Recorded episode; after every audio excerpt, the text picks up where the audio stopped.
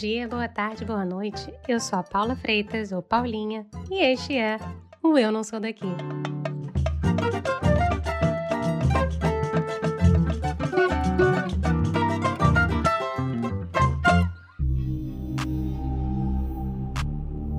Eu não sei se você teve a chance de fazer vestibular, mas se você é uma dessas pessoas que passou pelo processo de estudar igual uma louca e sofrer com a possibilidade de passar ou não passar para uma faculdade, você provavelmente pensou num tema de redação.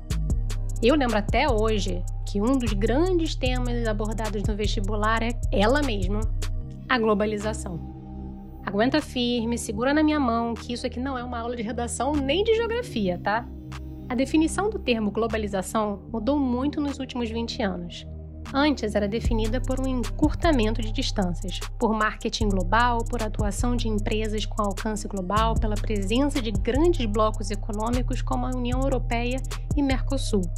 O fato do mundo hoje ter muito menos fronteiras, entre muitas aspas, dos produtos chegarem na sua porta, seja lá por onde for e de onde for, tem tudo a ver com o capitalismo e o liberalismo econômico.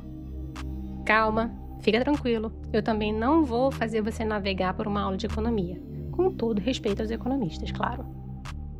Uma coisa incrível que a globalização proporciona é uma fluidez cultural e uma antropofagia, uma mistura e experimentação de todos os lados de maneira veloz e intensa. É japonês cantando música brasileira, é curso online de Ivy League estadunidense sendo consumida na França, é banda brasileira cantando em italiano com ritmos latino-americanos, é novela coreana sendo consumida por nós como se fosse novela das seis. Isso gera diversidade. Plataformas de streaming como a Netflix e o Spotify ajudam e prejudicam isso tudo ao mesmo tempo. Mas eu vou focar aqui na parte boa, tá? Essas ferramentas ajudam milhões de artistas ao redor do mundo a concretizar o sonho de fazer as pessoas escutarem os seus trabalhos. Segundo a Spotify, 60 mil novas músicas são disponibilizadas todo santo dia na plataforma. E ó, é música pra caramba, haja vida. Sabe onde mais estamos permitindo cada vez mais o cruzamento cultural? No esporte temos inúmeros brasileiros jogando futebol nas grandes ligas europeias. E isso não é de hoje, tá? A NBA, Liga de Basquete Americana, é assistida em todo o mundo também. E já absorveu talentos brasileiros como Anderson Varejão, Leandrinho, Nenê e Thiago Splitter. Haja talento, né?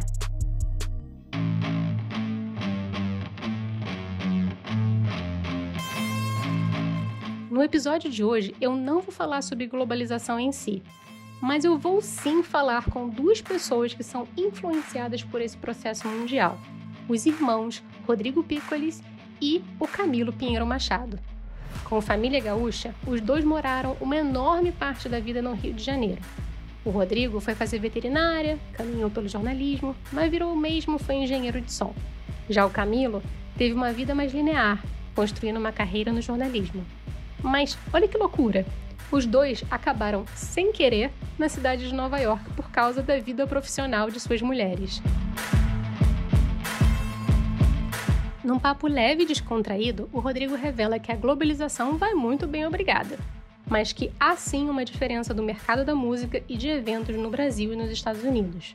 O Camilo traz, por sua vez, histórias de momentos únicos recentes na sua vida profissional que rendeu experiências incríveis, a bolha pandêmica da NBA. Bora lá?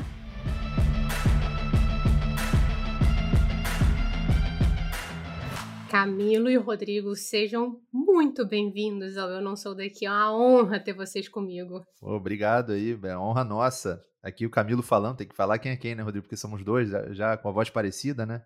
É, eu agradeço o convite. Muito, muito feliz em participar. Não é todo dia que eu consigo ter dois irmãos que moram no mesmo lugar. Verdade, verdade. E olha, hoje eu peguei, eu vim de carro aqui e arrependido, porque eu costumo vir a pé. E é um privilégio, né? Ir para casa do, do, do, irmão a pé em uma cidade tão grande como Nova York, né? Me arrependi porque eu fiquei muito tempo para estacionar o carro. Dava tempo de sobra para vir a pé. Só não pode pegar multa, pô. Tô no limite ali no hidrante. foi no limite. Até cheguei a mostrar foto pro Rodrigo. Mas muito confiante, porque saiu um carro logo dali, né? Aí pensei, pô, se ele pode, eu também posso. Mas vamos ver. É, eu acho Só que tá dependendo da, da boa vontade do, do guardinha. É o critério talvez. do árbitro. É, é, o critério do árbitro, né, Rodrigo? É. Ó, se você pegar uma multa, você manda pra gente, entendeu? Que a gente te reembolsa por essa entrevista. Não, fica tranquilo. Fica tranquilo. Vim para resolver várias coisas com o Rodrigo também. A gente aproveita, né, Rodrigo, para fazer várias coisas aqui. Sucesso, sucesso. Então, bom, vamos começar então do início, que é a melhor parte para mim, que é a que eu talvez mais goste, tirando a gafe, que depois eu vou falar, mas já dando um spoiler. Mas quem é Camilo por Camilo e quem é Rodrigo por Rodrigo nesta vida nova-iorquina? Olha isso, Rodrigo. O Rodrigo fez uma cara pra mim porque tu tá sem vídeo aqui. O Rodrigo não esperava por essa. Eu sou o Camilo, tá? As vozes é parecida, eu sou o Camilo. Cheguei em 2017 do Rio de Janeiro e eu acho até que a gente tem umas histórias um pouco entrelaçadas, eu e o Rodrigo aqui, pelos motivos, né? Os motivos pelos quais nos trouxeram para Nova York, né? A gente morava no Rio, morava no Rio com a, com a Laura, minha, minha, que era minha namorada até então, a Laura americana, aqui de Nova York, e eu, e eu vim para fazer a vida com a Laura aqui. Tanto que casamos, agora temos duas filhas. Consegui seguir em frente com, com, com a minha função, com a minha, com, a minha carreira, né? Acho essa palavra carreira bem pretensiosa, na minha carreira jornalística. Eu trabalhava na Globo no Rio de Janeiro desde 2006, quando eu entrei de estagiário na, na departamento de esporte, no Sport TV, e estava trabalhando na TV Globo lá quando pedi demissão e, e vim morar em Nova York. Eu cheguei em julho de 2017 e em, de, em dezembro de 2017 eu fui contratado aqui para o escritório de Nova York para seguir com a equipe de esporte aqui de Nova York. Desde então, cá estamos. Já trabalhei com algumas equipes diferentes. Agora, agora está André Galindo como meu grande companheiro aqui do departamento de esporte da, da TV Globo. E agora já não mais na, namorando a Laura, mas, mas casado com a Laura desde 2018 e com duas filhas, a Luísa, com quase três, e com a Cecília, com seis meses cá estamos. O Rodrigo chegou um pouco antes, né, Rodrigo? Agora é sua vez. É, eu sou o Rodrigo Piccoli e também morava no Rio. E coincidentemente, e felizmente, eu acho que uma das coincidências da vida, os caminhos também da minha esposa me levaram, né, me trouxeram para Nova York. É, a gente se conheceu na veterinária da, da, Federal do Rio de Janeiro, da, da Rural, e ela completou o, o, curso lá e eu saí fora. Fiz jornalismo depois, mas também não, não, não trabalhei com jornalismo, eu comecei a trabalhar com, com Olha áudio. que trabalhou, hein, Rodrigo? Fez a rádio ah, É, é, mas não, não, não, aí, não, mas não, histórias aí. Mas eu não me, me, considero como um profissional do jornalismo, de fato. Né? Boas né? histórias, aliás. É, boas histórias, mas enfim, né? E aí, em 2017 também, a minha esposa conseguiu uma posição aqui na, na residência da Universidade de Cornell, em Ítaca, que é no norte do, assim, do estado de Nova York. Moramos três anos lá. Caramba. E depois ela conseguiu um emprego aqui em Nova York num, no hospital aqui de pesquisa de, de câncer humano, esse mesmo sendo veterinário, porque eles fazem as pesquisas nos animais, né? Então precisam de, de veterinários. Olha. É, e coincidentemente, assim, a gente nunca pensou porque quando você faz veterinária, você geralmente não vai morar nos grandes centros, né? Geralmente é mais rural, em cidades periféricas no, no arredor. Mas enfim, como ela conseguiu trabalhar e ela trabalha com patologia, então ela trabalha com câncer já há bastante tempo, e aí ela conseguiu essa, essa oportunidade. Estamos aqui desde 2020, mudamos para cá no, no auge da pandemia, em junho de 2020. Desde então estamos aqui, ela trabalhando no, no, no mesmo trabalho e eu fazendo é, assim, trabalho de engenheiro de som em shows, em casas de show e stand-up comedy, enfim, assim, em tudo relacionado ao áudio. E também, e também no teu estúdio fazendo mix e masterização. É, né? eu tenho um estúdio aqui também que trabalho para bandas e artistas brasileiros, majoritariamente aqui, que são os remanescentes do, do meu trabalho no Brasil também. Engraçado porque vocês são dois homens e no fim das contas os dois foram atrás das esposas. É realmente uma, uma mudança de paradigma, né? É isso. isso mesmo. É isso. É. Não, é isso. Total. É. Seguiremos, né, Rodrigo? Sim. E sim. assim seguiremos, né, Rodrigo? É, não, e, e, assim, a gente tem que. Porque é uma oportunidade para uma pessoa, né? Por exemplo, a gente estava junto e apareceu uma oportunidade espetacular para um, um, um, dos dois, né? Assim, assim se fosse no caso para mim também, ia ser, eu acho que a mesma coisa, assim. Então, né, a gente aproveita e tira o melhor do, assim, da situação, né? Pô, óbvio que é uma grande oportunidade para aprender inglês, para morar fora, né? Para ter experiência, assim. É muito difícil, né? No começo, porque mudar de, de, de vida, assim, né? Você, você praticamente transfere tudo que você tem da sua vida para um outro lugar que você não tem nada ainda construído, né? Então, essa página em branco, assim, que você tem que construir é bem desafiador, assim. Mas se, assim, se fosse ao contrário, também ela, eu, eu acho que ela me seguiria também, mas eu não tive nenhum problema em, em, em vir junto com ela, né, e, e criar a minha história aqui também, né. Foi, foi parecido para vocês dois a nível de experiência? Ou vocês acham que foi mais difícil para um do que para o outro? Então, eu, eu já ia até eh, me meter no Rodrigo falando e, e rasgar uma seda para ele, porque eu acho que tem uma diferença grande aí. Eu, de certa maneira, consegui um, um, uma. Enfim, o meu trabalho aqui é um pouco parecido, claro, tem várias diferenças devido às circunstâncias, né? Então, em outro país, é uma outra situação. Mas eu continuo sendo um jornalista, trabalhando com televisão, trabalhando com produção de reportagens. Aqui tem umas novidades, eu não entrava ao vivo, eu não aparecia na TV, né, no Brasil, mas aqui eu apareço. Mas são, são mudanças, assim, eu continuo trabalhando com as pessoas que eu trabalhava, né? Muito por e-mail, muito por WhatsApp, muito por, enfim, online, mas eu continuo tendo essas relações. Então, para mim, a adaptação de, de, trabalho do dia a dia, ela foi uma coisa meio automática. Eu tinha as coisas meio prontas, assim, sabe? Eu, eu, eu tinha construído já uma história no Brasil que eu continuei aqui. É claro que aí, falando de vida mesmo, cidade, país, língua, é uma outra história. Mas eu sou super orgulhoso do Rodrigo porque ele não tinha, ele não teve nada pronto para ele aqui. E ele não veio para Nova York, ele veio para uma cidade pequenininha, pequenininha, pequenininha chamada Ítaca. Onde é, tudo... eu nem conhecia, eu nem sabia da existência dessa cidade, né, Ítaca, assim, eu sabia que Ítaca era uma cidade do, da mitologia grega lá, do, do, do, Ulisses, que ele saiu de Ítaca e voltou para Ítaca depois da Odisseia lá e tal, mas não tinha ideia que existia uma cidade, né, no estado de Nova York chamada Ítaca, e, assim, eu conhecia a universidade que que a minha esposa ia trabalhar, a Cornell, que é, é, bem grande e tal, mas, mas a cidade eu não, não fazia ideia, assim, então não, eu,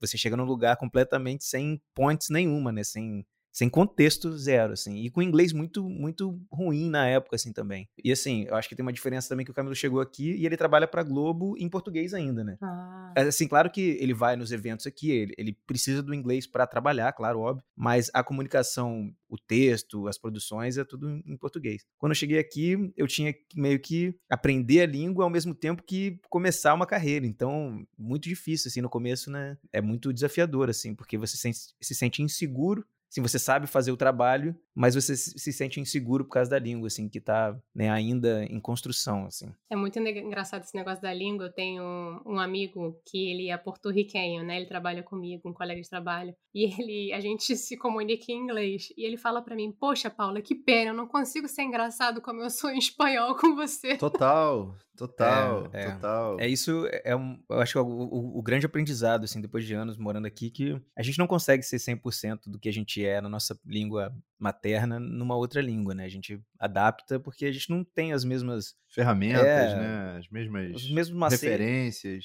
É, e, e, assim, a gente conta uma história, por exemplo, de, uma tal forma, né? Em outra língua, você não vai ter os mesmos, as mesmas adjetivos que você usaria, você não, não, não sabe tudo, assim. Então, você dá uma volta maior para contar uma história, por exemplo, do jeito que você contaria, né? Então, a personalidade com certeza muda um pouco, assim, e pelo menos para mim, eu falo muito menos aqui do que eu falaria no Brasil, por exemplo, assim, eu sou uma pessoa tagarela e tal, então, aqui eu penso mais antes de falar e isso acaba mudando sua, sua personalidade, né? Mas o que me ajudou, assim, quando eu comecei a, trabalhar lá em Ítaca, eu trabalhei numa, numa empresa de produção de eventos, que fazia qualquer tipo de evento, tudo, tudo que você pode imaginar. Então, assim, eu carregava caminhão, eu dirigia um caminhão, ficava horas e horas dirigindo para uma outra cidade, fazia um outro evento, um show, alguma coisa. Então eu ficava horas e horas e horas com uma pessoa do meu lado, um americano, na maioria das vezes, e conversando sobre tudo da vida, né? Assim, não era só coisa de trabalho. Então me enriqueceu muito o meu inglês, assim, do dia a dia mesmo, sabe? Da, da praticidade, assim.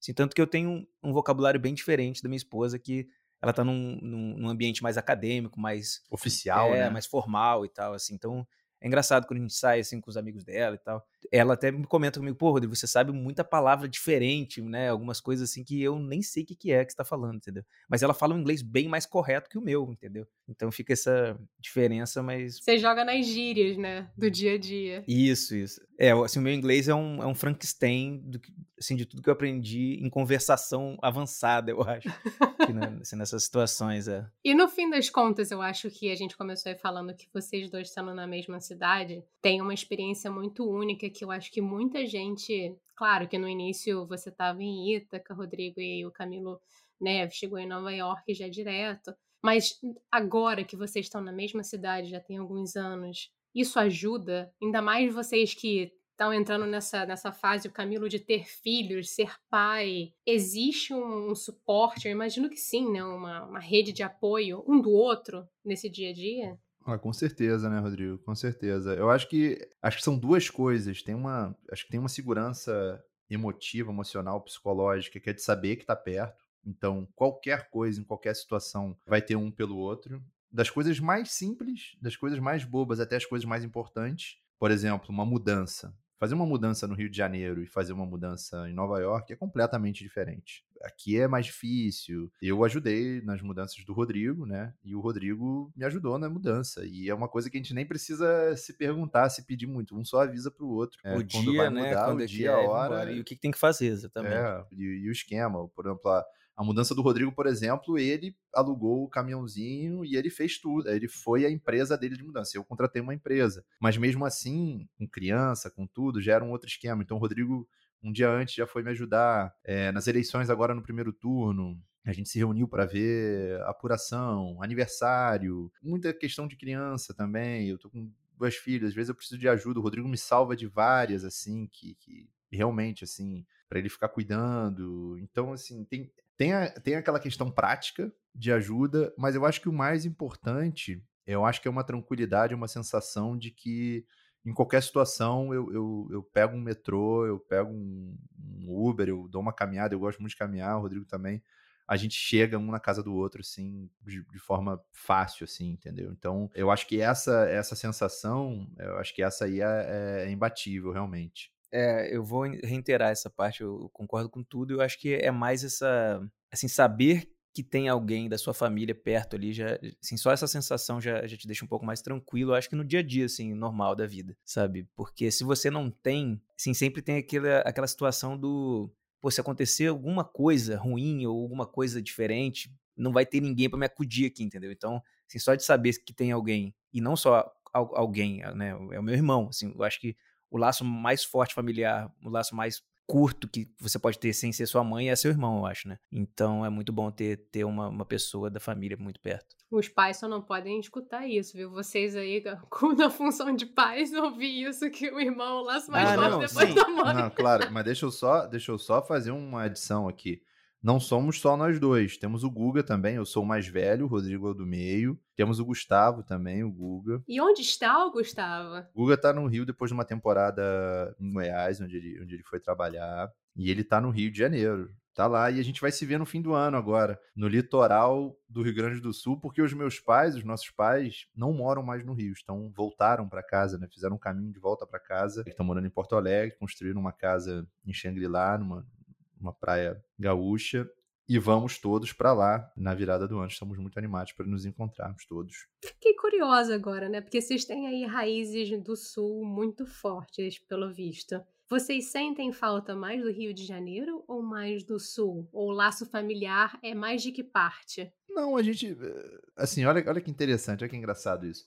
Nossos pais são gaúchos, nosso, por DNA, se fosse uma coisa assim, é, étnica tal, teríamos DNA gaúcho. Nosso pai é de Porto Alegre, nossa mãe é de Caxias do Sul, do, da Serra Gaúcha, mas nascemos todos no Rio de Janeiro. O Guga nasceu até em Macaé. Passamos a nossa infância toda em Macaé, depois fomos para o Rio todos adolescentes, mas mas o nosso laço mesmo acho que é, é o Rio de Janeiro total, assim, não tem uma, uma situação. Mas agora mudou muito, porque quando vamos ao Brasil, vamos a Porto Alegre para visitar os nossos pais. Então, acho que é uma mudança depois, né? Depois do, vamos dizer assim, do ninho vazio, né? Dos meus pais. Quando a gente volta para visitar, a gente volta para Porto Alegre. Agora, olha que interessante. O Rodrigo não tem um sotaque carioca. Eu ia falar isso. O sotaque de vocês é muito, muito diferente. Muito por influência dos meus é, pais. É. Ele não chia. É muito diferente. É, então, isso aí. Porque assim, eu fiz quatro anos de veterinária na, na Universidade Rural do Rio de Janeiro e morava numa república que tinha um paulista, um baiano, um carioca e eu, né, carioca, mas eu também, desde sempre, nunca tive esse sotaque carioca, assim, eu acho Impressionante. Que, eu não sei porquê, eu não falo Vasco, eu falo Vasco, então eu acho que eu peguei isso dos meus pais, talvez, não sei, mas... O Guga já chia.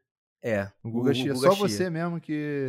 Mas, mas esse lance agora ficou complicadíssimo para mim quando eu vou pro Brasil, porque antes eu ia só pro Rio e tinha meus amigos lá, porque eu, né, a gente passou a maior parte da nossa vida lá. Mas agora é o seguinte: quando eu vou pro Brasil. É um tour. É, eu fiz isso já agora no começo do ano, que eu fui pro Rio vi meus amigos, das pessoas que eu, eu gosto lá, meu irmão. Fui pro sul para ver meus pais. E fui pro Acre, porque a minha esposa é acriana, ela é de Rio Branco. Olha. É, aí eu fiz assim, norte e sul do Brasil, né? Completamente, passando pelo Sudeste. Então eu fiz uma tour praticamente para ver os familiares todos de todo mundo, né? Então, e amigos. Então ficou complicado agora para mim quando eu vou pro Brasil. Ou eu vou para um lugar só, ou eu tenho que fazer uma tour.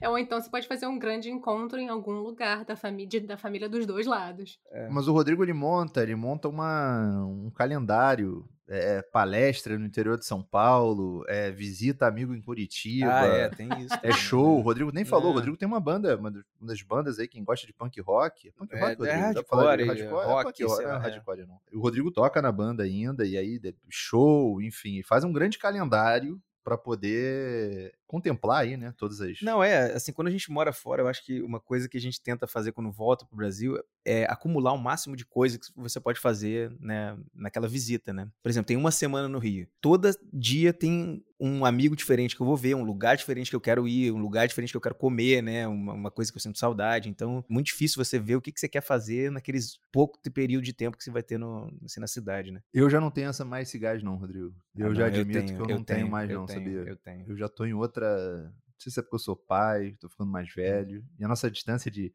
de idade é um ano e meio, né? Não, não. é, não é nada, mas assim. Eu, Pô, não... eu ia falar idoso, um mais idoso que o outro. Eu é, sou. É. Não, mas eu, eu tô. É, não, mas eu sou muito apegado a lugares e comidas, paisagens, cheiros. Então, quando eu vou no Rio, tem que ir em alguns lugares só para estar no lugar. Às vezes nem preciso fazer nada lá, só preciso ir no lugar e, e ver alguma coisa assim que eu, que eu gostava ou que eu né, frequentava. Assim, eu, eu dependo dessas coisas. Eu vou, eu carrego minhas baterias emocionais, eu acho, no Brasil, assim, com as coisas que eu gostava, assim. Porque, as, assim, a saudade das coisas, ela, ela nunca sai. Eu acho que ela fica ali meio latente dentro de você. Você pode sofrer por aquilo ou não, né? Eu não, eu não sofro por isso, mas eu, quando eu vou, eu, eu tento aproveitar e, e recarregar essas baterias de emocionais. Gente, vou mudar completamente o rumo da prosa agora, porque eu acho que tem uma parte muito diferente de vocês dois também, se eu for falar dos dois, um e do outro, se a gente começar por você, Rodrigo, você tem uma carreira na, na, parte dos eventos, na questão musical, e eu queria muito saber de você como é que é estar fora do país. Você já deu um spoiler aí, falou que você trabalha com muitos músicos brasileiros. Você tem a sua banda, que é até interessante saber como é que você faz para manter sua banda à distância. Sim, sim. Então, como é que é essa vida no mercado cultural no exterior e com a conexão brasileira? Tá, assim, quando eu cheguei aqui, o choque é muito grande porque a indústria aqui de, de eventos e do show business, né, e dessas coisas do entretenimento nos Estados Unidos, ela é a maior do mundo. Eu acho que eu posso confirmar isso assim. Eu acho que todo mundo sabe também. E o, o nível de profissionalismo que, que se tem na, assim, nessa indústria aqui, né, é muito mais avançada do que a gente tem no Brasil. Isso não, eu não estou querendo depreciar o Brasil de jeito nenhum, assim. Eu acho que culturalmente o Brasil é muito rico e até é mais, muito mais interessante do que aqui, assim. Eu acho que pela diversidade de, assim, da cultura brasileira. Mas aqui a estrutura para essa, essa indústria é muito maior. Então as coisas são muito mais assim, sólidas, né? Então, por exemplo, assim, eu sabia que eu precisava de uma oportunidade e a partir da primeira oportunidade que eu tivesse e mostrasse que eu sei fazer o trabalho, eu não teria o problema, eu sabia disso. Porque aqui eles, eles gostam muito, né, de, de, assim, eles dão valor ao trabalho bem feito. Então, a primeira coisa quando eu cheguei aqui vi como era, assim, até um eventinho pequeno, independente, assim, organizado por pessoas né, que não estão ganhando muito dinheiro para aquilo, o nível profissional ali, o, o nível de seriedade das pessoas trabalhando é muito grande, assim, muito grande mesmo. E aqui também não se tem um problema de, de pagar por, por arte, né, assim elas, as pessoas vão no lugar, elas sabem que tem que pagar pelo show ou pelo, pelo evento. No Brasil tem uma, uma cultura de que música não é uma coisa que vale, vale alguma coisa, sabe? As pessoas não têm a cultura de pagar por música, por exemplo, né? Então, essa já é uma primeira diferença cultural da indústria, assim. E a minha banda, por exemplo, quando eu voltei para cá, quando eu vim para cá, a gente estava lançando, acho que um disco na época, foi 2017 por aí. E eu fui pro Brasil algumas vezes para fazer show. Eu falava, ó, eu tô indo pro Brasil tal mês, vamos fazer um show aí, vamos. A gente organizava e fazia o show. Aí não dá para ensaiar muito mais, não dá para fazer mais dessas coisas, né? Hoje em dia a gente meio que existe virtualmente. A música tá no, no Spotify, né? Você pode. A gente interage nas redes sociais, mas a banda tá meio que numa pausa, diria eu, assim, não sei. É, basicamente é isso, acho. Mas quando você falou assim, que eu queria dar uma aprofundada nisso aí, você falou que no Brasil não se paga ou não se tem o hábito de pagar por música. E nos Estados Unidos se tem o hábito de pagar por música. O que, que você quer dizer com isso? Você quer dizer no sentido de do trabalho do projeto, de um projeto, de um concerto, ou é, está falando a níveis gerais? Eu acho que em todos os níveis, assim, tanto, por exemplo, governamental, por exemplo, no Brasil, o, o incentivo à cultura e o investimento não é tão grande quanto aqui, sabe? Não, não. Então acaba que isso vai escalonando para as camadas menores desse serviço, por exemplo, você tem falta de mão de obra qualificada no Brasil sobre assim, nessa área, por exemplo. Hoje em dia, por exemplo, depois de uns 10 anos trabalhando com isso, eu praticamente conheço, pelo menos no Rio, 80% das pessoas que trabalham no Rio, por exemplo. Que loucura. E aqui em Nova York, por exemplo, né, eu sim, eu trabalho em, em alguns lugares, mas eu não conheço nem 15% do, do, assim, dessa área, pelo menos aqui em Nova York, sabe?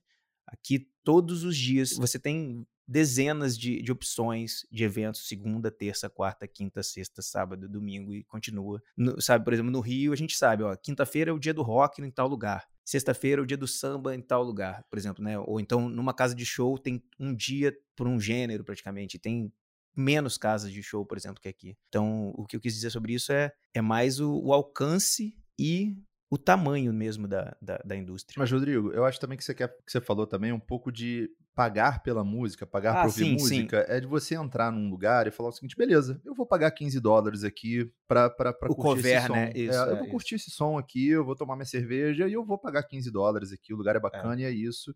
Tem músicos ali, profissionais ótimos trabalhando. É. No Brasil, eu, eu, eu acho que a gente sente isso. Eu me incluo nisso. Não, Deixei e as pessoas aqui, muito lugar já. Elas pagam e elas não conversam. Por exemplo, você não tem uma conversa na mesa reclamando que tem que pagar um cover artístico, por exemplo, aqui. Né? Não, não, não, não rola essa, essa situação. Hum. No Brasil, por exemplo, as pessoas elas ficam animadas e felizes para pagar 600 reais, 900 reais num Rock in Rio, porque sabem que vão ver né, bandas grandes e artistas grandes, pop mundial, mas reclamam quando e não querem, e é muito difícil você conseguir se fazer, encher um show, por exemplo, pequeno, independente, que custa 25 reais, entendeu? Que não vai pagar, por exemplo, se uma banda tem quatro pessoas, tem cinco bandas no, no evento, né, vão 100 pessoas, não dá para pagar nem o táxi, nem, nem o Uber da, do, do músico de casa pro, pro evento, para fazer o evento, entendeu? Claro. Então, eu acho que é mais nesse sentido, assim. Você acha que esse lance, já entrando no outro, no outro lado dessa questão toda do, do, campo musical,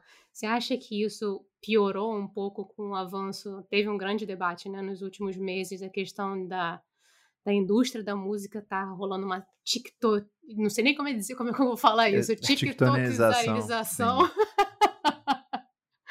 Mas você acha que esse lance do TikTok, essa coisa de da música ter que viralizar, você acha que isso piorou a níveis globais? Você vê isso talvez que seja pior no Brasil por a gente ser tão viciado em redes sociais?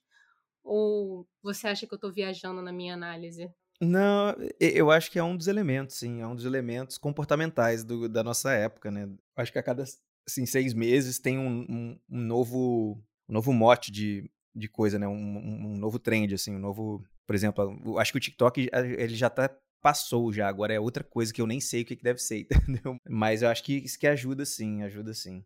Eu acho que isso quando eu era adolescente começou, a gente tinha, por exemplo, os, os MP3 players que a gente baixava música de graça, né, no, no, no Brasil.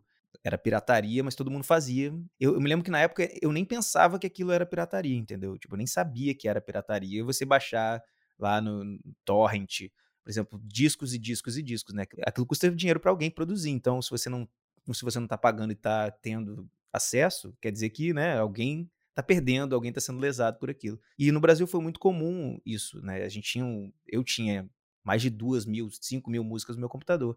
Né? Por exemplo, agora a gente paga o Spotify, o, o iTunes ou o Deezer. Você paga uma pequena porção ali, igual o Netflix, e você tem acesso ao catálogo deles, né? Isso já é uma forma de você pagar. E assim, a minha mentalidade também mudou quando eu fui trabalhar com música, produzindo músicas e bandas e artistas. Porque, pô, assim, se eu tô trabalhando com isso, né, eu não tenho que achar um absurdo pagar para escutar música, né? Porque como é que eu vou receber? Como é que os artistas vão me pagar, né? Então é uma roda que tem que né, girar em todas as, as esferas do negócio. Então, eu acho que é mais cultural também, assim. Aqui, por exemplo, quando esse lance de baixar música rolou aqui também. Mas em pouco tempo foi regulamentada essa, essa coisa, né? Hoje em dia, por exemplo, você pode ser preso se você baixar um filme na internet aqui, assim. Preso não, né? Mas vai, vai ganhar uma multa, alguma coisa assim, acontece alguma coisa assim desse tipo. Nossa, eu vou falar, eu confesso, levanto minha mão aqui, eu sou uma pessoa que eu morro de medo morando fora, eu morro de medo de baixar coisa, perder meu visto, ser deportado. Sim, sim. É, e eu, eu conheço gente, né, não, não vou citar nomes nem nada, mas eu conheço situações que aconteceram, que bateram na porta da pessoa com, com um envelope lá, falando, olha, isso aqui, você fez isso, você baixou um negócio, né, que é proibido aqui e tal. Assim, e é uma coisa que as pessoas fazem, né, sem saber, até sem, até, assim, sem maldade, mas está fazendo uma coisa errada, uma coisa que é contra a lei, né, o negócio. Com certeza, com certeza. Camilo, não vou deixar você dormir aí nessa cadeira, entendeu? Vou para você agora, porque a sua, o seu lado profissional é completamente diferente da do Rodrigo, como você mesmo falou. Só que teve dois acontecimentos bombásticos, eu acho, nesses últimos dois anos, que você teve a honra de cobrir, que foi um, vou começar pelo que é aquilo que é seu, como se fala em inglês, né, o bread and butter, no seu pão com manteiga, que é a bolha da NBA, que você ficou preso lá junto com os jogadores e jornalistas e técnicos e tudo mais. Eu queria muito saber como é que foi essa experiência. Então, essa, isso realmente, assim, é, não vai dar tempo de contar tudo, porque é, uma, é, é, algo muito diferente, né? Foi algo muito diferente. Hoje a gente ainda vive a pandemia, mas naquele momento, em 2020, a gente tinha muito medo, né? E morria muita gente por dia, assim, aqui nos Estados Unidos, no Brasil, no mundo inteiro. Então, foi algo muito diferente. Foi algo, é, eu acho que exemplar. E também muito fora de tudo, fora foi, exemplar, mas ninguém seguiu o exemplo, porque ninguém teve dinheiro para conseguir fazer essa bolha dessa maneira como a NBA fez. A NBA até teve prejuízo com isso, mas foi um sucesso sanitário, porque não teve nenhum caso de Covid lá. Eles fizeram na Disney, né, na estrutura da, da Disney, né, em Orlando. E a gente saiu, Paula, de Nova York de carro, a nossa equipe. Eu, Guilherme Roseguini e Luiz Carlos Novaes. Por medo de aeroporto, por medo de avião. Olha para não pegar o Covid. E naquele momento também tinha uma. uma e, até hoje, né, um receio, não tinha vacina naquela época, e tinha um receio muito grande para as pessoas de mais idade, assim, e o nosso repórter cinematográfico, Luiz Carlos Novaes, tem mais de 60 anos. Então era uma preocupação imensa, a gente alugou um carro, e a gente foi em dois dias, a gente chegou a dormir na, na estrada, no caminho, e chegamos lá e ficamos isolados nos nossos quartos até o primeiro resultado de Covid negativo. Então a gente chegou, a gente não podia sair do quarto. Tinham seguranças nos corredores do hotel. Mesmo o hotel dos jornalistas que estavam lá, de alguma parte da equipe técnica. Na verdade, era a mesma estrutura de hotel dos jogadores também, mas os jogadores estavam num outro, numa outra ala, a gente não tinha acesso aonde estavam os jogadores. Mas foi uma coisa muito louca, assim. Ao mesmo tempo, tinha uma notícia desportiva muito forte que era um time do, de um dos maiores jogadores da história, o LeBron James, do Los Angeles Lakers também, uma das maiores franquias e mais famosas, tendo sucesso e ganhando, sendo campeão. Então, um monte de coisa ao mesmo tempo. A gente cobria o jogo numa situação louca, porque não era nem parecia um estúdio, a quadra parecia um estúdio. E a gente ficava muito perto dos jogadores e a gente ouvia o que os jogadores estavam falando, porque não tinha público ali, né? Então é uma experiência muito diferente, muito próxima no, no, âmbito do basquete, mas muito louco também, porque a gente pedia comida no quarto, a gente não ia a restaurante nenhum. A gente vivia uma bolha, bolha, bolha, bolha mesmo, assim, fazer teste quase todo dia, esperar o teste para poder entrar na, na, na, nos jogos a gente tinha um contato muito direto ali com grandes nomes do basquete. Até uma, uma situação engraçada. Para quem não conhece basquete, pode não, enfim, pode ser um nome estranho, mas para quem conhece um pouco o basquete, esse é um grande nome. Estou falando do Pat Riley. Nossa! Que é hoje presidente do, do Miami Heat. Ele já foi técnico do, do Lakers na grande, no grande momento do Lakers, do Magic Johnson, do Karim do Jabá foi técnico do New York Knicks aqui, e ele é uma figura muito poderosa, assim, muito até intimidante, assim, do, do, do, basquete. Ele, ele, ele, ele, parece o Robert De Niro, assim, ele bota um gel no cabelo, e, o último terno italiano. Ele estava com a mulher dele e ele ficava na nossa frente na hora de ver os jogos. Tinha uma cabine ali para os executivos do Miami Heat, ele ficava ali. E aí é muito engraçado. Isso é uma bobagem que eu vou falar aqui, mas pra gente aquilo ali foi muito engraçado. Porque quando acabavam os jogos, ficavam alguns ônibus para levar todo mundo no hotel. E ele, de Miami, né, eu pensava, cara, será que esse cara vai dormir aqui em Orlando? Não é possível, cara. Ele vai pegar um avião, um jatinho, um helicóptero e vai para Miami, não é possível. E quando a gente saiu, só tinham os ônibus, ou das equipes, ou das equipes técnicas, ou, ou, enfim, ou para os jornalistas. E a gente voltava e o Pat Riley estava exatamente atrás da gente, assim, a dois passos atrás da gente andando, com a equipe dele, né, tinha segurança, tudo, e a mulher dele. Eu pensei, cara, será que esse cara vai entrar no nosso ônibus agora? Porque não tem, não tem um carro aqui, não é possível, esse cara vai entrar num ônibus.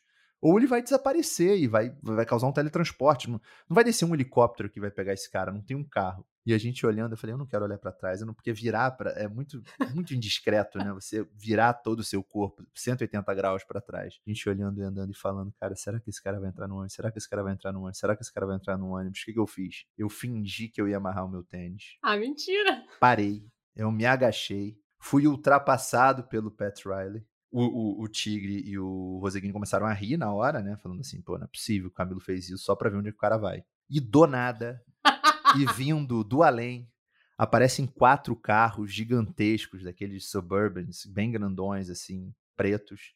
Aparecem, param na frente do Pat Riley, ele entra num desses carros e os outros carros vão acompanhando. E aí ele sai e todo mundo começou a rir, porque falando, pô, você tá maluco, Camilo, o cara vai entrar num ônibus com a gente aqui, claro que o cara foi com a, com a equipe dela. Mas essa era a proximidade que a gente tinha dessas grandes figuras, assim, que a gente não costumava ter. Assim, quando a gente saiu, a gente não pensava que a gente estava em Orlando, que a gente estava na Flórida. Parecia que a gente tinha ido num ambiente artificial, sabe? Realmente artificial. Um hotel espetacular que a gente ficou, que a Disney separou para a situação lá, mas completamente vazio, né? Um hotel muito grande e vazio. Então foi uma experiência assim. É, até hoje a gente, a gente brinca, eu, Roseguinho e o Tigre, que assim, nós éramos os únicos brasileiros jornalistas e até não jornalistas que estavam lá. E, e, a gente tem que registrar isso num. Não, é, parece muito pretencioso, né? Muito arrogante falar num livro, vou escrever um livro sobre isso. Mas quando eu ficar bem velhinho, eu já tô velho, já falei que eu tô velho, mas eu acho que eu vou escrever um livro só dessas, dessas historinhas, sabe, que acontecem, que realmente se a gente não escreve, ninguém fica sabendo, né? Pô, eu tô imaginando aqui já um filme, assim, porque você falou, teve, tem várias coisas que você falou e que eu fiquei curiosa. Você falou que é uma questão que parecia um estúdio. Você escutava o que os jogadores falavam, não tinha ninguém no, no estádio. E eu fiquei aqui imaginando se. Eu não sei se para vocês, se vocês chegaram a fazer essa pergunta para alguns dos jogadores, mas existiu uma perda de tesão pelo jogo nesse ambiente? Então, é, é olha, olha, que interessante isso. E aí a gente vai para um, uma situação bem bem, eu acho bem séria. Um jogador, um, um dos é um dos grandes jogadores da, da NBA, o Paul George. Para mim, o mais bonito, o jogador mais bonito, o atleta mais bonito do mundo, Paul George. Joga no Los Angeles Clippers. Ele é um cracaço, assim, é um cracaço e tava num time com outras grandes estrelas, era um dos times favoritos a ganhar na bolha ali. E ele não jogou bem. Ele não foi bem. Destoou muito, os números dele destoaram muito. E ele foi muito criticado. Um time que estava ganhando de 3 a 1 numa série melhor de 7 e que deixou virar para 4 a 3 para um time teoricamente inferior que era o Denver Nuggets. Acabou a série, o time foi eliminado né, na, na semifinal da, da Conferência Oeste. Para quem não gosta de NBA deve estar tá achando chatíssimo essas minhas últimas oito frases, mas o Paul George foi entrevistado ao fim e ele falou: Olha, eu não tô bem. Eu não tô bem de cabeça. Não me fez bem ficar nesse isolamento, ficar longe da minha família, ficar nesse ambiente de hotel, quarto de hotel, jogo, quarto de hotel treino, quarto de hotel jogo sendo que o planeta Terra estava numa situação completamente insegura, inconsistente e tinha uma questão é, racial, social, cultural muito forte nos Estados Unidos, que foi o, o, assassinato do George Floyd. Nossa, total. Então, aquilo ali deixou aquela, aquela bolha, aquele, aquela situação toda. Assim, aquele é um momento histórico Aquele é um momento histórico, é, claro, das nossas vidas, da sociedade civil, mas muito das competições esportivas ali, por tudo que aconteceu. Lembrando que 80%, cerca de 80% dos atletas da NBA são negros. Então, aquilo tudo afetou demais a cabeça dos atletas. Então, teve sim, teve gente que arrebentou na bolha, e teve gente que não costuma arrebentar, e teve gente que foi mal na bolha por questões é, que a gente não consegue nem avaliar, né, Paula? Porque é, é um ambiente, é uma situação tão diferente. E a gente pensando nas nossas vidas, né, sobre pandemia, cada um tem sua história para contar, né, durante a pandemia, né?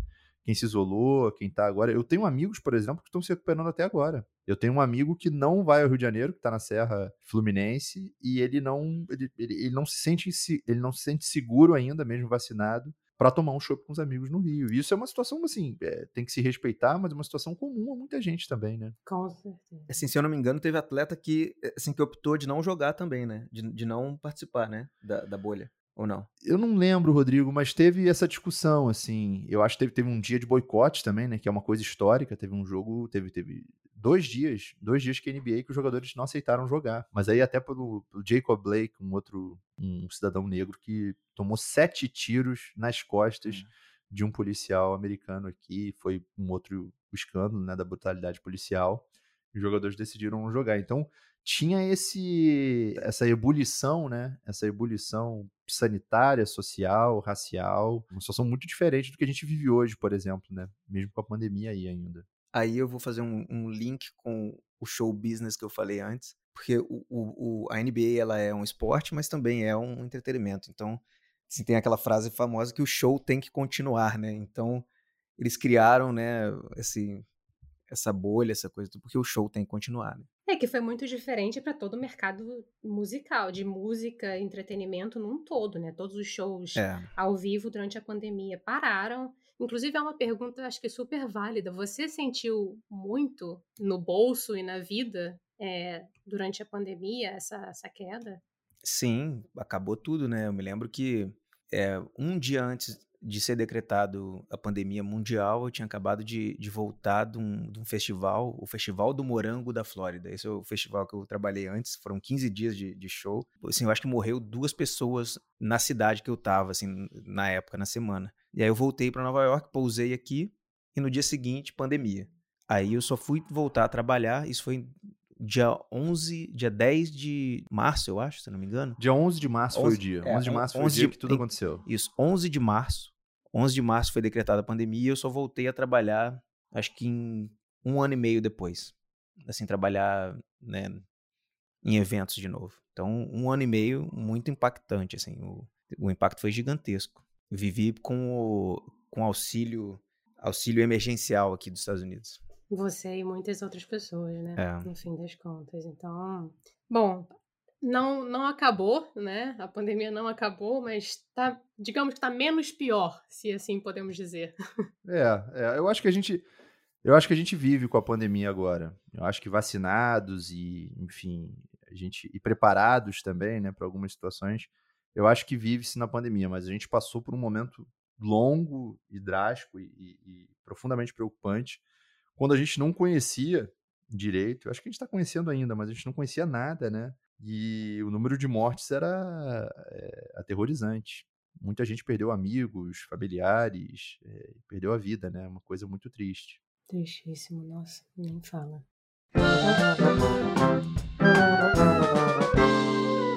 Vamos então alegrar um pouco essa história, vamos sair um pouco da pandemia, porque eu queria, tem outras coisas que eu queria falar com vocês, mas eu quero saber mesmo, eu quero que vocês me façam rir mas chor chorar de tanto rir no momento chorrindo, que é aquele momento que eu peço para os convidados dividirem uma gafe, pode ser uma história tragicômica, pode ser uma coisa memorável que vocês viveram no exterior. Não, o Rodrigo tem mi milhões a mais do que eu. Pode contar aí, Rodrigo. Tem, Rodrigo tem tá, aventuras eu, eu, é, inacreditáveis.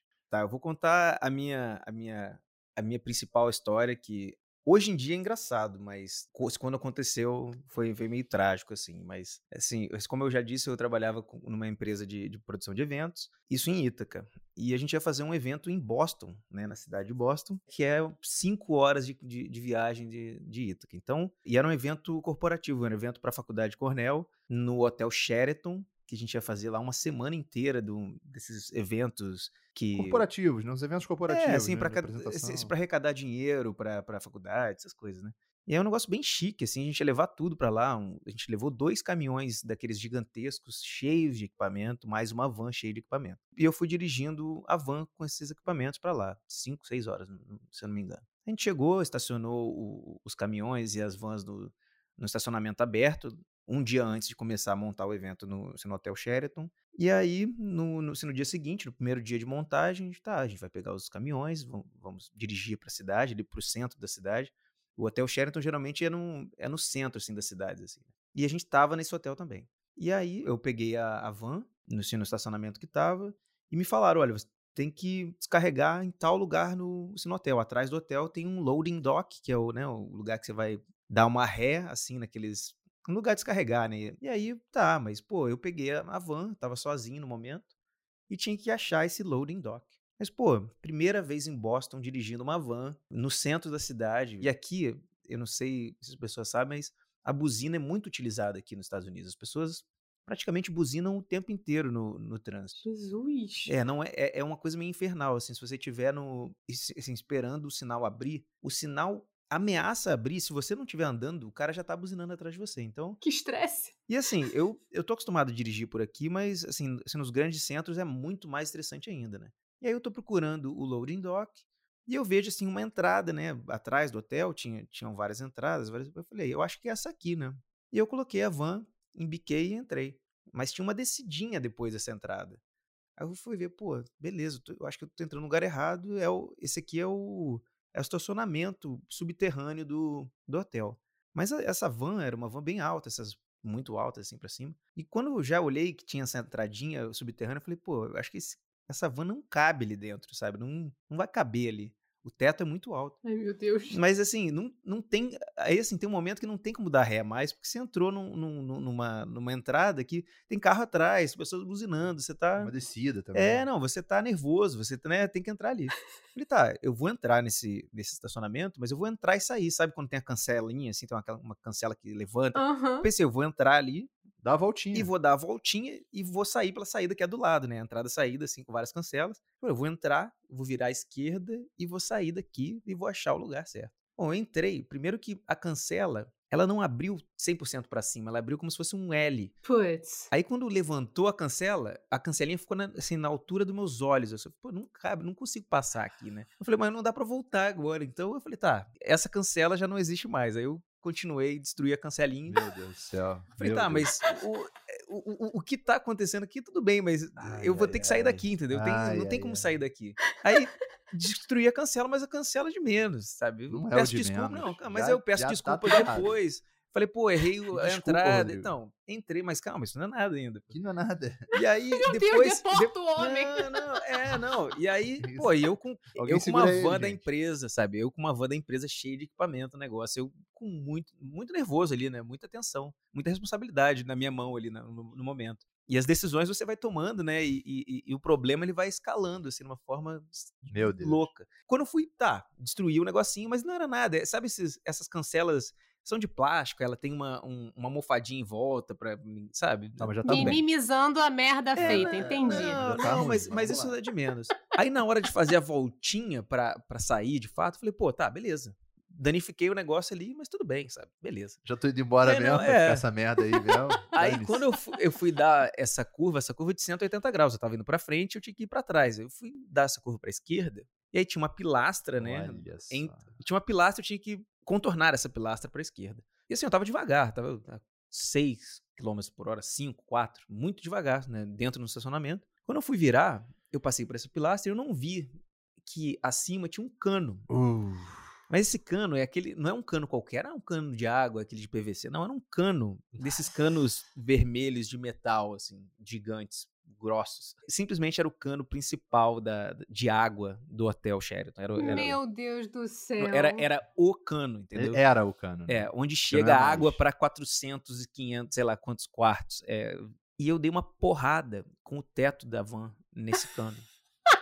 Mas assim, eu, eu não dei uma porrada, eu, eu dei uma porrada e fui um pouco pra frente e Não, tipo- prendi a van embaixo desse cano. Eita. E eu bati numa, numa, numa conexão de uma parte do cano com a outra, num- numa dobra, assim, como se fosse. Putz. Partiu o cano, quebrou o cano, fez um barulhão. E esses canos eles têm muita pressão de água, porque é a água da cidade, não é uma água né, entre ali os, os quartos, e tal, é o cano principal. Então quando eu bati, fez um barulhão e começou um barulho de tss, e, e água preta pra tudo quanto é lado, assim. Preta? É uma água sua, porque é a água da rua, é água, né, mas com cano ali na hora, não sei, ela tava bem escura a água. E começou a chover em cima da, da van, com uma pressão absurda, e esse barulho. tss. Pô, na hora que eu bati, eu não sabia em que que eu bati. E com esse barulho de gás, eu pensei, isso aqui vai explodir, eu vou morrer. Isso aqui vai acontecer. A, a, mulher, a mulher do estacionamento, quando eu bati, eu escutei ela dando um grito, ah, e saindo correndo, assim, uma coisa louca. E eu, desesperado, pensando o que, que eu vou fazer. Eu fico aqui, no, eu fico dentro do, da van, saio da van. Claro que quando eu bati nesse cano, o alarme do hotel inteiro foi acionado. Porque, né, é uma, é uma emergência, alguma coisa aconteceu. Óbvio. Nesse exato momento, assim, paralelamente com a minha situação, o hotel estava sendo evacuado porque eu bati nesse cano. Não, não, parou o né? país, pô. Parou a cidade. Não, e, e, esse Boston cano, parou de funcionar esse, naquele momento. E, e, assim, quando um, um alarme total do hotel é acionado, automaticamente, eles nem precisam pegar o telefone, automaticamente polícia, a polícia e o, os bombeiros são acionados. Então, em cinco minutos, eu tinha na minha frente 10 policiais, uma equipe de bombeiro, de corpo Nossa. de bombeiro.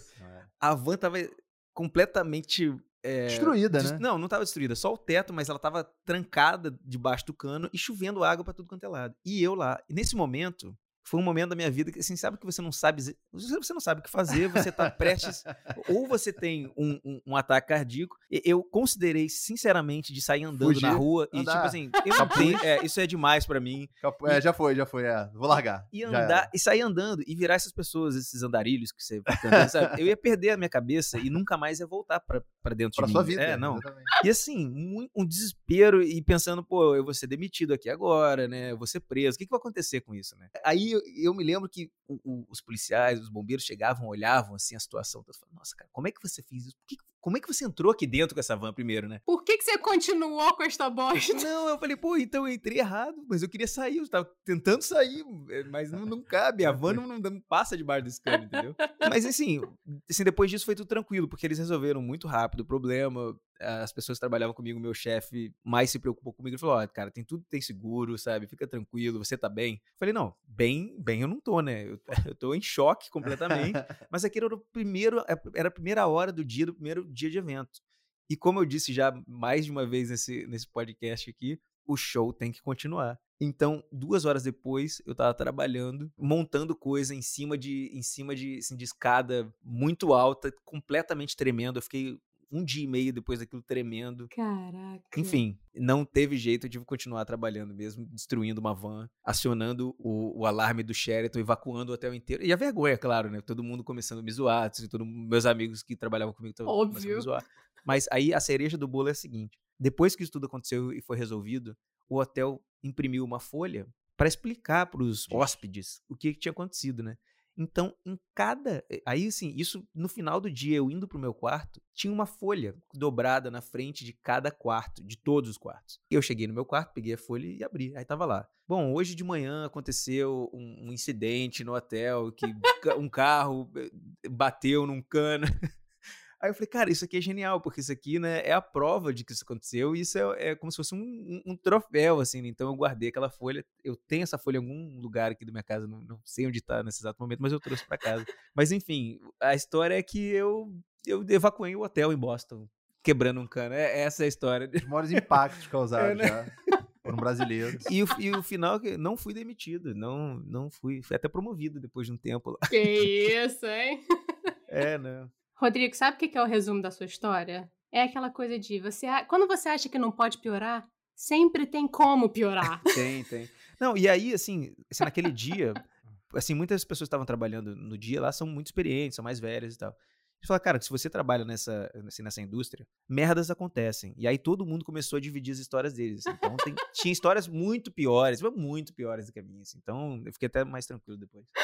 Muito bom, gente. Muito bom, muito bom. Camilo, boa sorte superando essa, não, viu? Não, não, não. A minha, a minha é uma história até de, de, de, de nervosismo, assim, mas foi um negócio bem bacana que aconteceu na minha vida. Mas a gente entra, eh, assim, acho que todo mundo, né, que mora fora e que vai fazer uma vida fora, acaba tendo oportunidades e circunstâncias, acaba caindo em situações que não sabe direito é, o tamanho, né? Não sabe direito a dimensão de cada coisa. E, e na verdade, eu, tô, eu, vou falar de uma história muito bacana na minha vida, na minha, enfim, na minha carreira como jornalista, que foi uma participação que eu fiz no ano em que eu cheguei, poucos meses depois, num dos programas mais famosos e respeitados de mudança climática no mundo. Um negócio assim que artistas do mundo inteiro, grandes artistas participam. e me convidaram para conduzir entrevistas na parte brasileira, né? Teve uma parte brasileira, são 24 horas de um programa de TV, passou na TV, também passou no streaming. Que barato. É, o streaming tá muito mais forte hoje do que estava em 2017, então era uma coisa mais assim, TV e streaming. E era um lance assim, a, a, minha parte, e eu vou explicar por que, que me chamaram, assim, porque não é assim, ah, então vamos chamar quem de brasileiro? O Marcos Mion ou o Camilo? Não, vamos de Camilo. Não, não, não foi isso. Lógico que não foi isso. Mas a situação foi a seguinte: eu estava trabalhando numa, num projeto super bacana da Amazon Prime Video, antes de, de, de assinar com a Globo aqui no, no, no, fim do ano de 2017. Era, uma, era um projeto de 11 transmissões do Thursday Night Football, do, do futebol americano daqui, e também para português, então eu estava fazendo a produção disso. Foi bem legal, conheci muita gente legal. E um desses produtores americanos precisava de alguém brasileiro, e eu fazia a apresentação do, do pré-jogo ali. E ele convidou o narrador, e o narrador não podia fazer. E o narrador me indicou, falou, pô, Camilo, tu faria? Eu falei, cara, eu faria. Olha. E o cara achou que tava tudo bem cara achou, beleza. Ele olhou para mim, eu nunca tinha entrado na TV ao vivo. Assim, tinha poucas vezes entrado na TV ao vivo, tinha comentado alguns jogos de basquete, mas eu não tinha essa experiência. Hoje, sem querer me gabar, assim, normal, assim, hoje eu, eu faria. Eu faria sabendo do peso do que é o, evento, mas eu, eu, conseguiria, sim, sabe? Eu faria com mais segurança, assim. Não, não seria uma grande coisa, assim, sabe? Na minha, ah, eu vou fazer, vou apresentar, fazer uma entrevista aqui, normal. Mas em setembro, outubro de 2017, não era assim que eu tava. Só que o cara achava, não, esse cara aqui trabalha na TV brasileira, normal. O cara tá fazendo aqui o pré-jogo dos jogos futebol americano, ele gostava da maneira como eu fazia. Me convidou. Era uma entrevista com a Marina Silva e com o Alfredo Sirquis. Nossa! Perguntas super importantes, temas super importantes. E tinha toda uma preparação né, para fazer aquilo. Quem ia apresentar o meu bloco e quem apresentou era simplesmente uma vencedora do Oscar, a Ellen Hunt, a, a, a, atriz Ellen Hunt. Mentira! E eu sabia disso, veio no script. Eu falei, meu Deus do céu, eu super nervoso ali para fazer aquilo. Tinha toda uma produção, tinha uma diretora executiva só no meu bloco, enfim. E aí tinha uma, um dia de, de ensaio. E eu fui ao ensaio. Cheguei ao ensaio, um motorista, um carrão, pegou na minha casa. Eu já achei aquilo tudo, já, cara, o negócio tá demais aqui. Cheguei, tinha um buffet super bonito. E aí eu tava ali e tinha uma produtora me recebendo. Ah, o senhor é o senhor Camilo Piano Machado? Eu falei, sim, sim, sou eu. Você pode se preparar. Aí me perguntou, lembro assim, o senhor quer fazer, quer, quer se maquiar mesmo? Você pode se maquiar ou não se maquiar para esse ensaio. Eu falei, eu eu pensei, que maquiagem, que loucura, nunca botei maquiagem na vida. Que loucura é essa de maquiagem para ensaio? Eu falei, não, beleza, só um ensaio. E de repente aparece simplesmente a Ellen Hunt na minha frente. meu Deus, que é isso, gente? E a Lola me se dirigiu a mim e perguntou: como eu falo o seu nome, por favor? Como é que se. Que ela tava com o meu nome. Eu falei, pô, eu todo gaguejante lá. Camelo, Camelo. Aí eu falei, é Camilo Pinheiro Machado, mas você fica à vontade, na hora vai dar tudo certo. Sei lá o que, que eu falei pra ela. Eu admito que eu não lembro o que eu falei pra ela ali, mas eu sei lá se eu só falei meu nome, sei lá. Beleza. O ensaio foi feito, eu super nervoso. O ensaio não era com o Alfredo Sirquis ou era com a Marina Silva. Era uma, muito mais uma, uma situação de câmeras, de posicionamento de câmera, do que como eu iria ali. Mas eu vi onde é que era tal. Tava bem vazio, porque era uma semana inteira de ensaio, né? para fazer um, um, dia inteiro, né? Então no momento que eu tava, tava bem vazio. A sala que eu tava tinha um bifezão, mas não tinha ninguém tinha uma pessoa ou outra sentada ali. A Ellen Hunt estava o dia inteiro ali, porque era o bloco dela, então ela estava vendo, ela que fazia, ela, ela era âncora daquele momento, né? E eu, super nervoso ali, falando, que isso, cara? Pô, e aí eu fiz as minhas perguntas, na verdade eu recebia em inglês, eu tinha que falar algumas coisas, duas coisas com a Ellen Hunt em inglês, tipo, cumprimentá-la, e depois eu já olhava para uma outra câmera e começava a falar português, e aquilo ali era legendado e dublado, dependendo do país em que aquilo era, enfim. Nossa. Fiz, fiz o. Foi muito simples a, o, o ensaio, e no outro dia era o a Vera ali, era valendo. Isso era uma terça e, sei lá, quarta já era o dia. E aí, né, botei. Aí eu pensei, eu tenho dois ternos aqui. Eu tenho um terno que é meu de sempre, de todos os casamentos que eu vou. Era isso, agora eu tenho um terninho a mais aqui. E eu tenho um mais. Um terno B ali, um terno mais casual, um cinzinho ali e tal. E, o, e, e o cara falou para mim: olha, vai com. Vai bem, mas não precisa ir com o melhor terno e tal. E eu falei, pô, então se não precisa com o melhor terno, eu vou com, vou com o meu cinzinha B ali, mais ferradinho e tal. Botei uma, uma, uma, uma gravatinha também bem humilde, fininha e tal. Fui. Quando eu cheguei lá, gente, eu já fiquei apavorado com as pessoas, porque eu fui. Tinha uma, tinha uma sala que era uma sala gigantesca, estava escrito talentos. Eu falei, gente. E tinha o meu nome numa cadeira. meu nome. E todos estavam lá. Tinha, tinha uma estrela da Índia, né? A Índia, pô, um país super populoso, um mercado gigantesco, uma pessoa que eu não sabia quem era, mas parecia ser muito famosa, com uma equipe em volta. Nossa. Tinha uma maquiadora pessoal, tinha não sei o que e tal. E quando eu cheguei, a pessoa me perguntou, produtora, tudo bem, Camilo, a sua equipe vai ficar com você na, na, na sala? Eu falei, meu Deus, que equipe, gente. Sai de casa agora.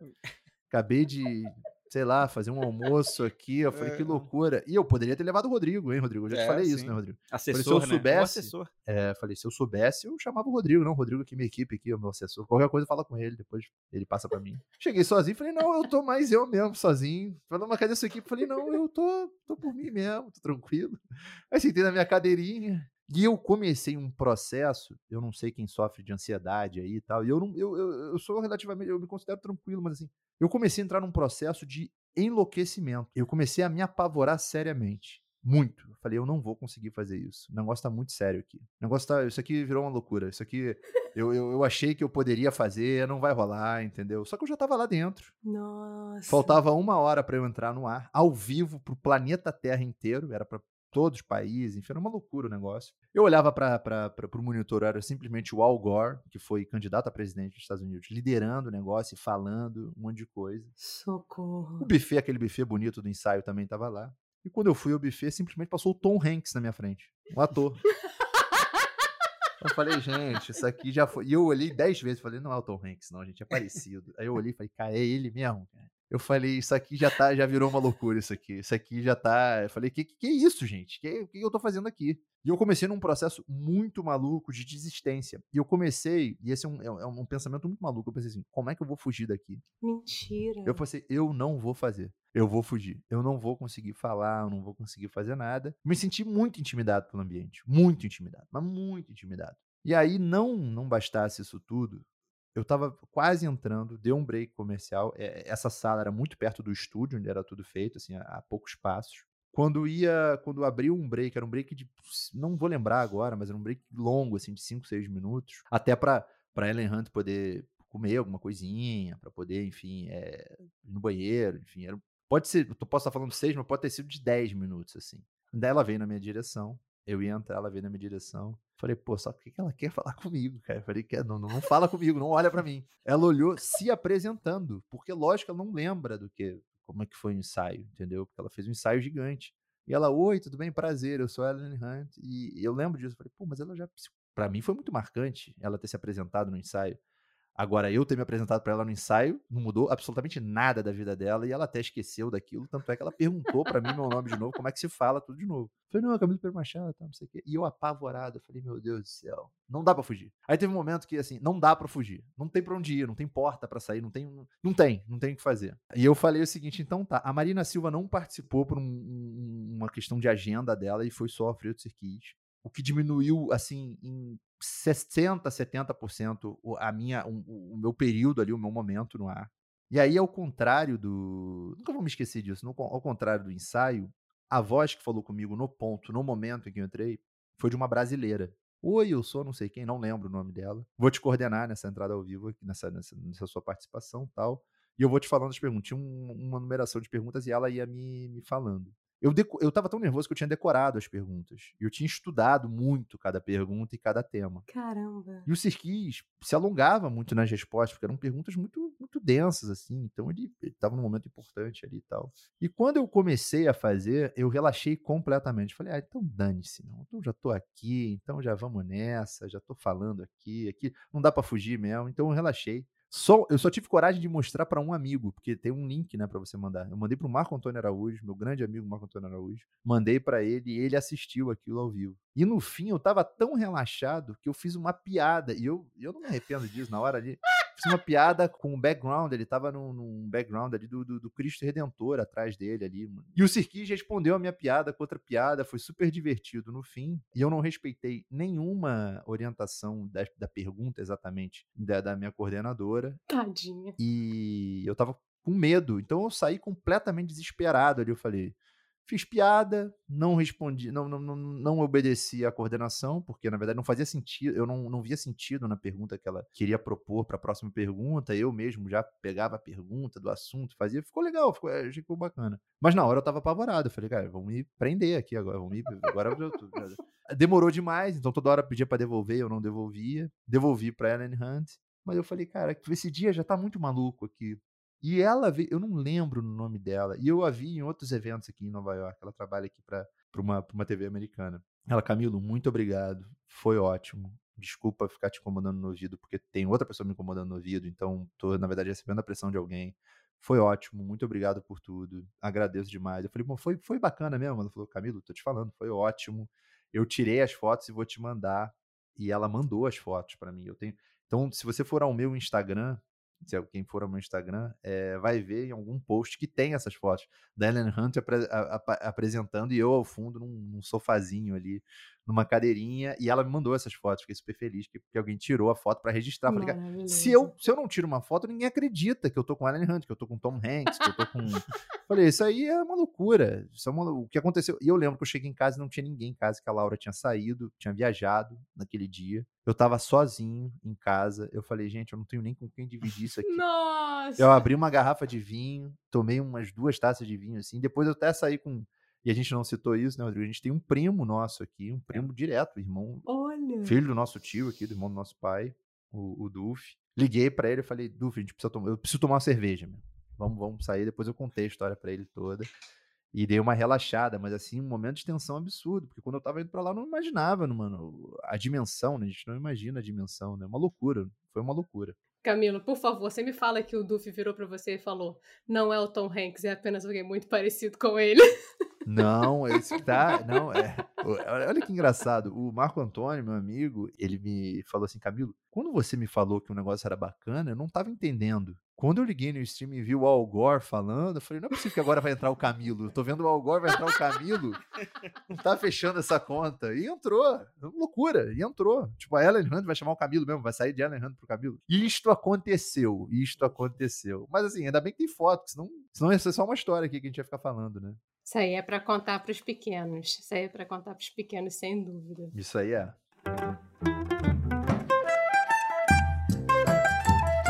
Vamos agora de momento bate-volta, que é quando eu faço a própria Marília Gabriela. E aí vai ser rapidinho, tá? A primeira coisa que vem à cabeça, eu vou fazer um de cada vez, tá bom? Ok. Camilo, internacional ao Botafogo. Botafogo, que isso, gente? Botafogo, pelo amor de Deus.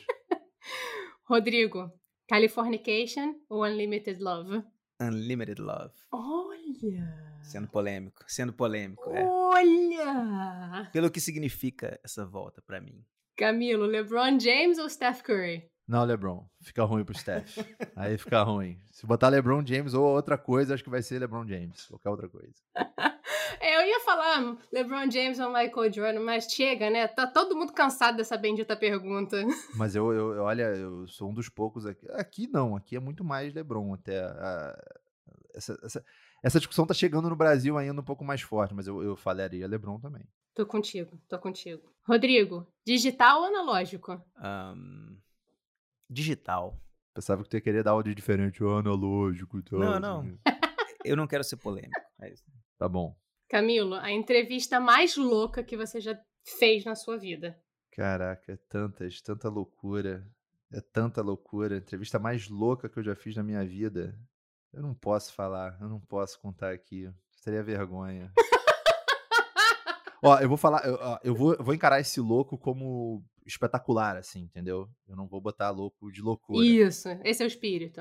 Esse é o espírito. Foi a grande entrevista que eu fiz na minha vida, não, não, não vai bater. Não, vai, Rodrigo sabe o que eu vou falar? Não vai bater. Eu sei. Não vai bater nada, nunca vai bater essa entrevista. Foi a entrevista que eu fiz com a Elza Soares na casa dela. Putz. Por um documentário que a gente fez pro Sport TV de 75 anos de vida do Garrincha. Garrincha já afinado. E tem no YouTube, se botar Garrincha 75 anos com o N ali, com, com o tio vai achar em quatro partes. Um trabalho que eu me orgulho muito. Eu era muito. Eu era uma criança de 23 anos ali fazendo. Eu estava na frente de um, de um mito, né? De Deus, né? Eu estava na frente dela Soares na casa dela.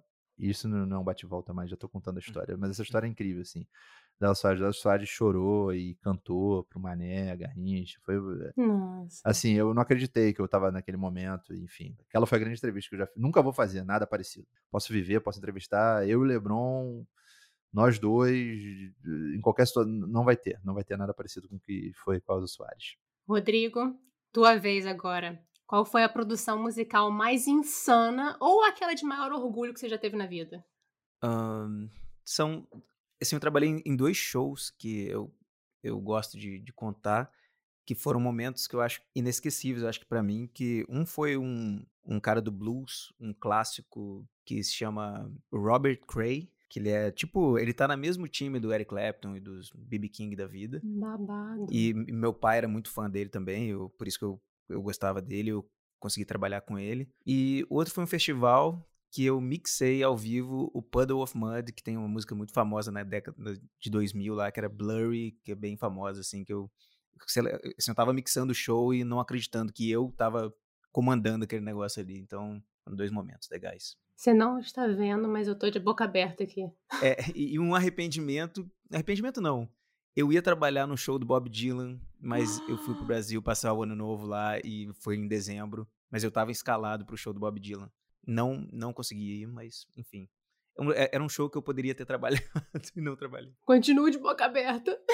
Mas, mas eu acho que as coisas têm todo um, um, um porquê, porque depois desse show, na desmont... quando eu estava desmontando o show, rolou um acidente lá, ninguém se machucou. Caramba. É, felizmente, mas rolou um acidente absurdo. E eu tenho certeza que se eu tivesse lá, eu teria me machucado, porque eu sempre me, me machuco, sempre me estrupico nos, nos lugares. Então... Azarento. É, então eu pensei, pô, por isso que, que eu não tava naquele show. Camilo, agora, futebol brasileiro ou NBA? Se você falar Botafogo ou NBA, eu vou falar Botafogo. Mas futebol brasileiro ou NBA, eu falo NBA. Eu não gosto de futebol, eu gosto de Botafogo. Agora para vocês dois, o que que Nova York ensinou para vocês? Me ensinou que o Rio de Janeiro é muito bom. Pô, mas parece que eu odeio aqui, cara. Não, mas, mas é não. só eu de, de, deixa aí que o Rio de Janeiro é muito bom. Pô, eu tô de mal com o Rio agora. E olha que o Rio eu acho imbatível, eu tô de mal com o Rio. Eu acho que Nova York é uma cidade fascinante, interessante, mas é muito difícil também, é uma cidade muito dura, né, em vários aspectos. Eu acho que Nova York me ensinou a lidar com os diferentes, a conviver com os diferentes, porque tá o um mundo inteiro aqui e não cabe o mundo inteiro aqui, logisticamente, assim.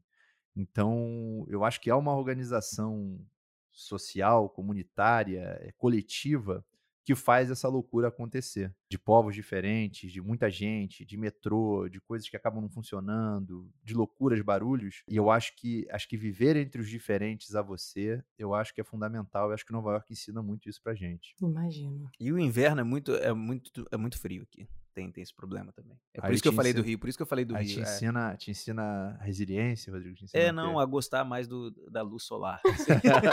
Valorizar, mas isso é, é verdade é, também. Mas olha só, tem uma outra maneira de, de, acho que tem uma outra maneira de colocar isso assim.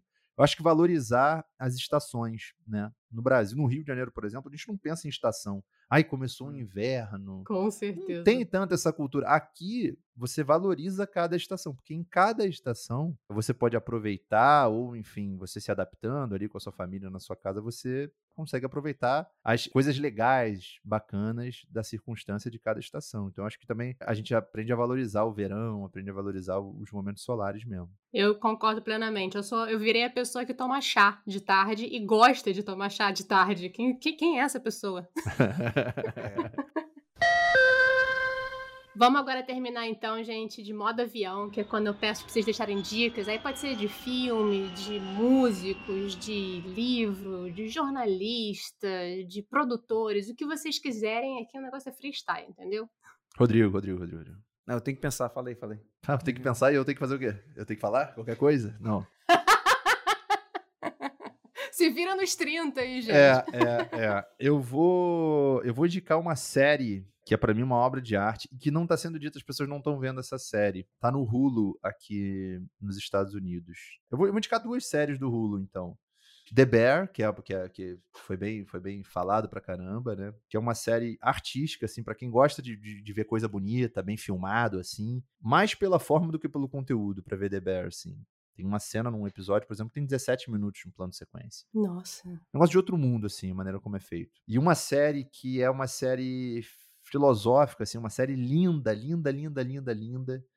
Aí eu tô falando muito mais de conteúdo que de forma, chamada Reservation Dogs. É, não sei se tem em português, como é que é, mas tem no Hulu. É uma série que é dirigida, escrita e atuada por nativos americanos de uma, de uma reserva indígena aqui nos Estados Unidos, em Oklahoma. Que barato. E é uma obra de arte, de enredo, assim, que leva. A gente fala dos Estados Unidos, né? A gente acaba não falando, a gente não lembra, né, que tem ainda povos indígenas aqui, originários aqui. E nessa série dá para ver muitos ensinamentos filosóficos mesmo de tribos indígenas aqui dos Estados Unidos e como eles vivem, e até a parte muito tem uma parte muito melancólica, né, triste, de alcoolismo, de solidão, de suicídios, mas uma parte muito, muito bonita da relação entre eles, assim. Então, é, eu indico fortemente, mas eu indico paciência também, porque os, os episódios não são arrebatadores, ele vai te pegando aos pouquinhos, assim, sabe? Muito bonito, muito bonito. Reservation Dogs. Fiquei curiosa. Eu vou indicar aqui o, o disco mais recente do Kendrick Lamar, Opa! Que se chama Mr. Moral and the Big Steppers. É. Você tá indicando um disco que vai ganhar todos os prêmios. Sim, tipo... mas, mas muita gente não, não escutou okay. ainda, eu tenho certeza disso. Então... Mas aí então vende, vende, vende o disco. Por, é, que, por que eu tenho que ouvir? Porque o Kendrick Lamar é, é, o, é um rapper, né? Mas esse disco ele tem muito mais do que. É, é assim, muito mais do que a música ali. É o, eu não sei explicar, tem que é uma experiência, tem que tem que escutar inteiro e, e lendo as letras. É, é muito legal, muito muito legal mesmo. Então, Kendrick Lamar, Mr. Moral and the Big Steppers é o disco mais recente do Kendrick Lamar. Eu acho que tem várias problemáticas atuais ali, sociais, muito importantes. Eu tenho uma última dica, hein? Eu tenho uma dica, uma dica que é um podcast brasileiro que fala com o mundo inteiro, chamado Eu Não Sou Daqui, que é Excelente, excelente. Ouçam, eu não sou daqui, tá uhum. bom? É excelente. Eu ouvi alguns episódios aí, tô falando sério, e fiquei impressionado com a diversidade de assuntos e, e abordagens que são feitas de uma maneira muito legal, incrível, muito bem conduzido e muito bem editado, uma experiência sonora também, sensorial, muito bacana. Eu não sou daqui, gente. Esse é o momento que, entendeu? A entrevistadora pega, se esconde debaixo da mesa, agradece aos convidados pela simpatia, pela abertura e deixa vocês aí com um beijo enorme. É isso. Pô, muito obrigado. Muito obrigado pelo convite. Pô, foi Eu legal adorei. demais. Obrigado adorei. pelo convite mesmo. Para não perder nenhum episódiozinho sequer do Eu Não Sou Daqui, basta clicar seguir aonde quer que você esteja escutando a gente nesse momento. E ó, lasca logo cinco estrelinhas aí no tocador também. Por favor. Para trocar aquela ideia, fazer uma sugestão ou reclamar da vida, você pode entrar em contato com a gente no Instagram, nsdaqui. A vida tá turbulenta, a gente pode demorar a responder, mas a gente responde. Tenham fé.